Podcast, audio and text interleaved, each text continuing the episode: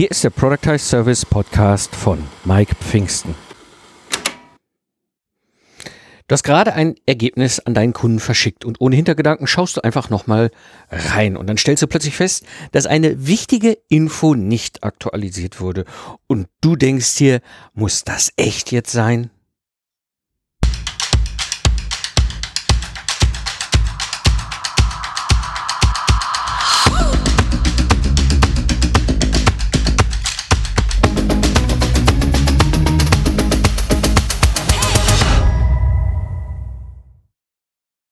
Hallo Gamechanger, am Mikrofon ist wieder Mike Pfingsten, dein Mentor und Gründer der Proctor Service Mastermind.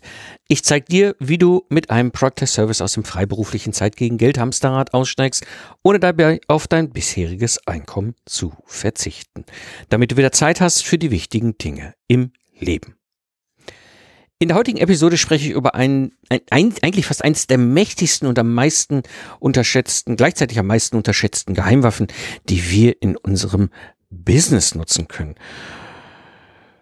Da geht jetzt etwas schief und du denkst dir, boah, wirklich muss das jetzt echt sein und das ist gerade, es ist völlig egal, ob du gerade mit einem Product Service gestartet hast oder schon seit langem unterwegs bist.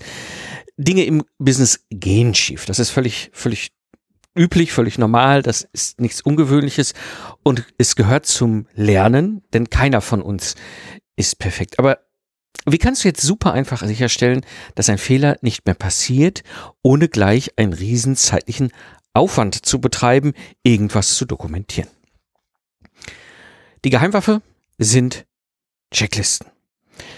Das Schöne ist, Checklisten haben einen großen Vorteil, aber lass uns erstmal darüber reden, warum wir gar keine haben.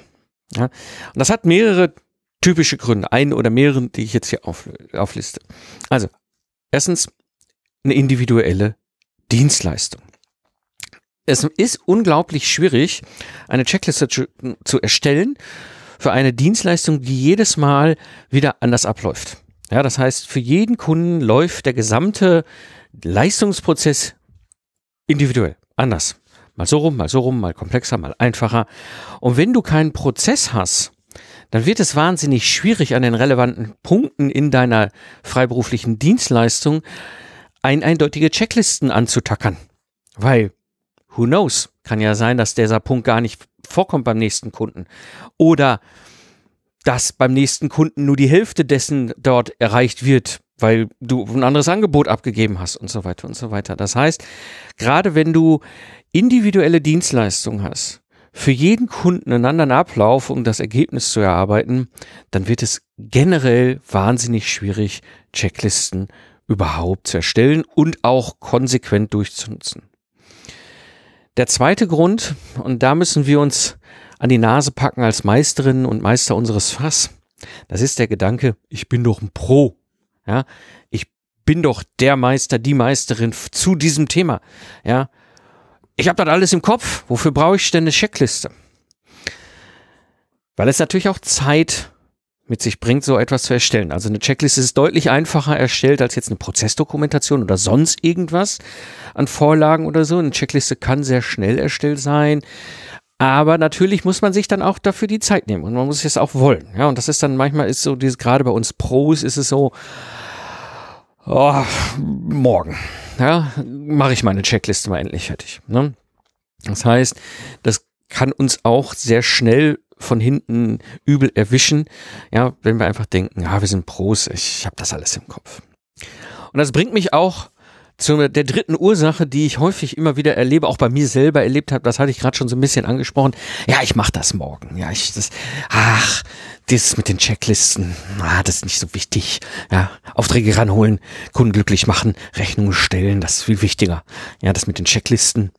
Naja, vielleicht am Wochenende.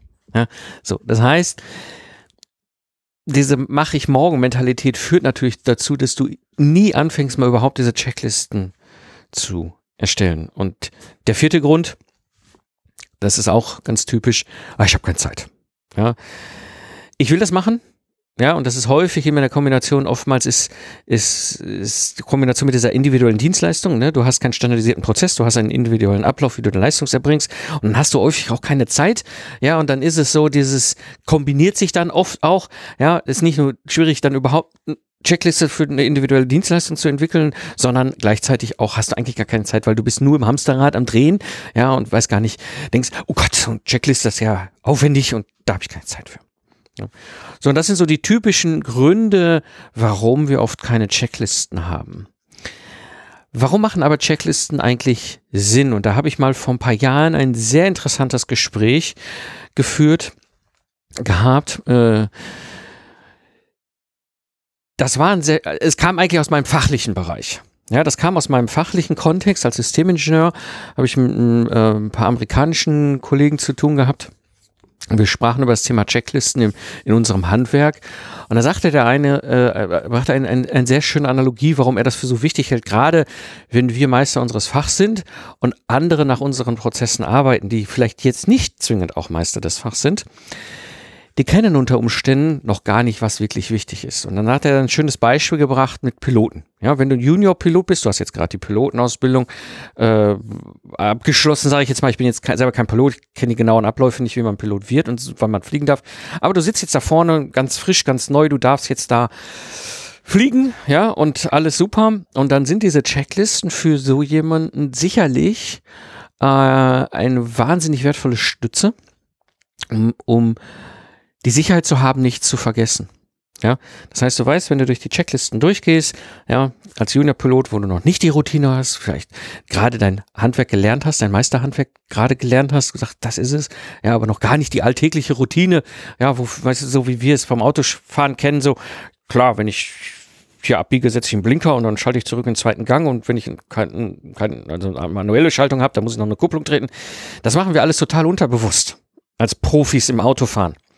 Ja, und genauso ist es dann auch bei allen anderen Professionen, wenn wir neu sind, und das kennen wir alle noch, die unter uns, die damals gerade ihren Führerschein frisch haben, gehabt haben, ne? wenn man das erste Mal allein gefahren ist, merkte man doch so, oh, ja, ich weiß jetzt, wie es geht, aber so richtig in Fleisch und Blut ist es noch nicht übergegangen. Dann sind Checklisten halt wirklich sinnvoll. Und das ist gerade bei Junior-Piloten ein ganz wesentliches Element. Checklisten geben die Sicherheit, nichts zu vergessen. Und dann brachte er was Spannendes und das fand ich noch faszinierender. Checklisten sind genauso wichtig für die alten Hasen da vorne in der Flugzeugkanzel.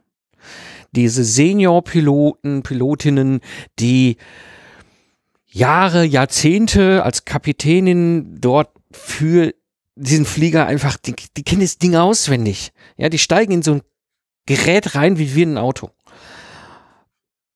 Und dann passiert etwas, und das kennen wir aus unserer eigenen freiberuflichen Profession auch, wenn du so auf so einem hohen Level meisterlich mit deiner Fähigkeit unterwegs bist, dann werden viele Dinge Routine.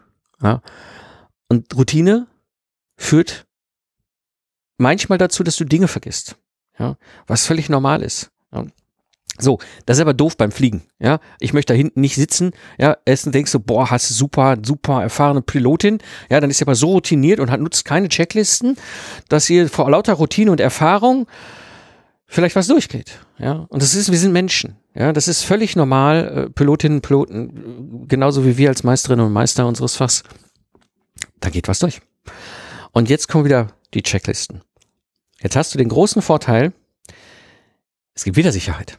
Ja. Und als ich das damals hatte dieses Gespräch, dachte ich, alles klar, jetzt kommt, jetzt, jetzt, jetzt tacker ich meinen ganzen Productized Service voll mit Checklisten. Das habe ich auch gemacht. Und eine Checkliste, die ich erstellt habe, das, da merkte ich plötzlich, wie wirkungsvoll das ist. Eine Checkliste, die ich erstellt habe, war die Checkliste immer, wenn ich ein Dokument an den Kunden ausgeliefert habe. Ja. Daher, lasst mich erstellen, ihr kennt ja meine Geschichte, mein Productized Service und alles, was dahinter ist. Liefere ich an mehreren verschiedenen Punkten im Prozess Dokumente auf Zwischenstände, um Rückmeldungen zu bekommen oder natürlich am Ende das finale Ergebnis. So, was hat der liebe Mike gemacht? Der hat das natürlich ausgeliefert an den Maschinenbau-Mittelständler. Die haben natürlich nicht so Profis-Tools wie ich, also habe ich das natürlich ausgeliefert in irgendwelchen Word-Dokumenten. Ja, das ist alles kein Thema, ne, habe dann Versionierung und so weiter gemacht. Aber auf dem Deckblatt, echt jedes zweite Mal mindestens habe ich vergessen, die Versionsnummer auf dem Deckblatt nochmal zu aktualisieren.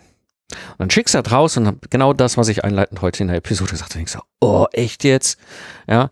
So, und dann hatte ich mir plötzlich, hatte ich jetzt eine Checkliste erstellt für jeden, ne, hier lieferst Dokumentenstand 0.5 aus, lieferst Dokumentenstand 0.7 aus, lieferst Dokumentenstand 1.0 aus, Versionsnummer aktuell, Fragezeichen. Immer so ein Kästchen. Und glaub mir, jedes zweite Mal, wenn ich durch die Checkliste durchgegangen bin, so, ah ja, stimmt, da war was. So, das heißt, ich, der als Meister zu dem Thema Lastenheft erstellen, überhaupt keine Probleme hat, auf einem hohen qualitativen Level auszuliefern, hilft diese Checkliste. Und ich merkte, wie, wie, wie wichtig auch das, was da äh, in diesem Beispiel mit dem Junior-Piloten, Junior-Pilotin und, und Senior-Pilotin eben halt dabei ist, so dieses, ja, denk darüber nach. Also Checklisten helfen sowohl, wenn du neu bist, helfen aber auch, wenn du erfahrener Pro bist. Ja?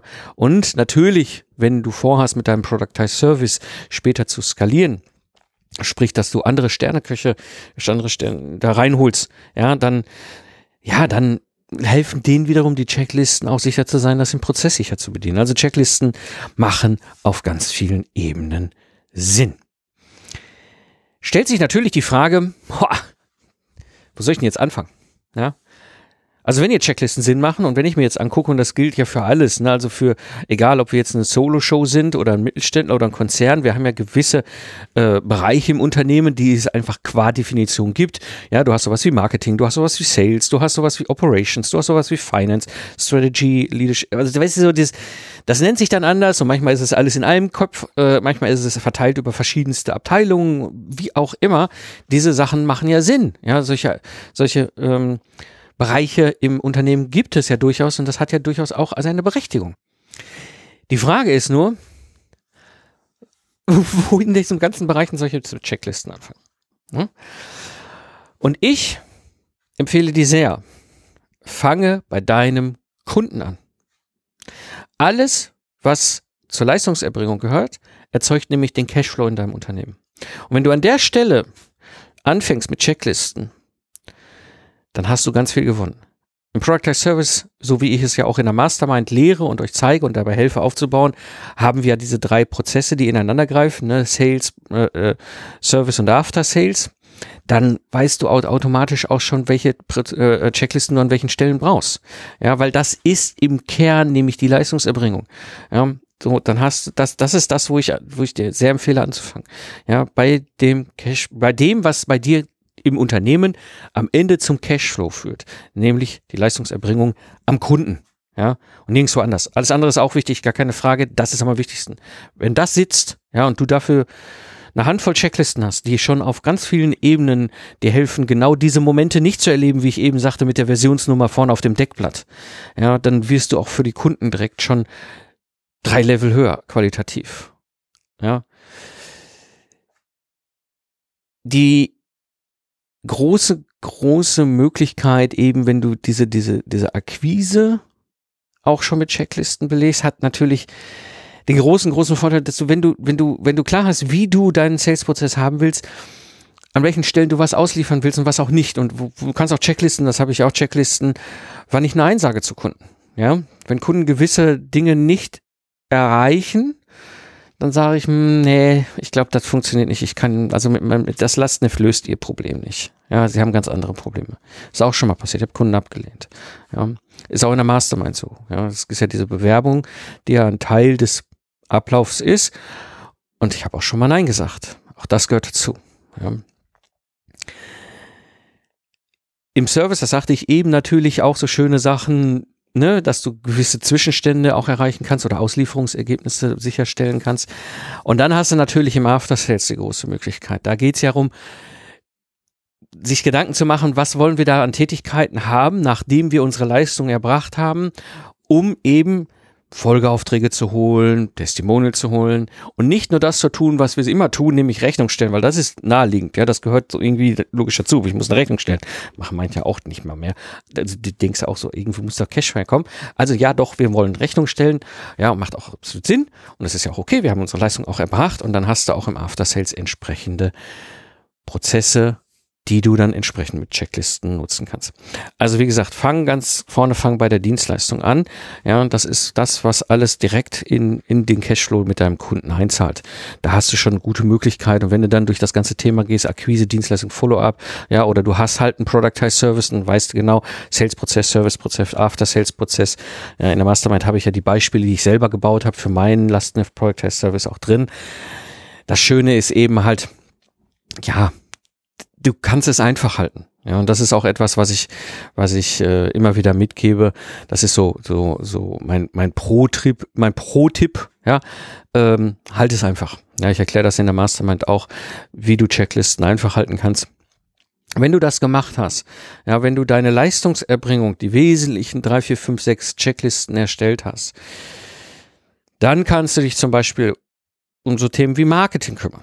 Ja, weil auch da gibt es immer wieder gleichlaufende Abläufe. Und die kann man auch durchaus mit Checklisten nutzen und auch, also da kann man auch Checklisten nutzen, um sicherzustellen, dass das auch sauber alles im Marketing funktioniert. Das gleiche gilt natürlich auch im Bereich Finance, also das ganze Thema Buchhaltung, Finanzen. Ja, dass du da auch sicherstellen kannst, dass das auch alles sauber läuft. Das heißt, meine Empfehlung, fange ganz vorne beim Kunden an, fange eben halt da an, wo du deinen Cashflow erzeugst. Für die Community äh, organisiere ich regelmäßig Hörertreffen, offene Webinare und das kostenlose Product Service Online Training. Wenn du keine Updates aus der Community mehr verpassen möchtest, dann geh einfach auf mikepfingsten.de und trage dich in die E-Mail-Liste ein. Das war die heutige Episode im Product Service Podcast. Ich bin Mike Pfingsten und danke dir fürs Zuhören. Lach viel und hab viel Spaß, was auch immer du gerade machst. Und sage ich Tschüss und bis zum nächsten Mal.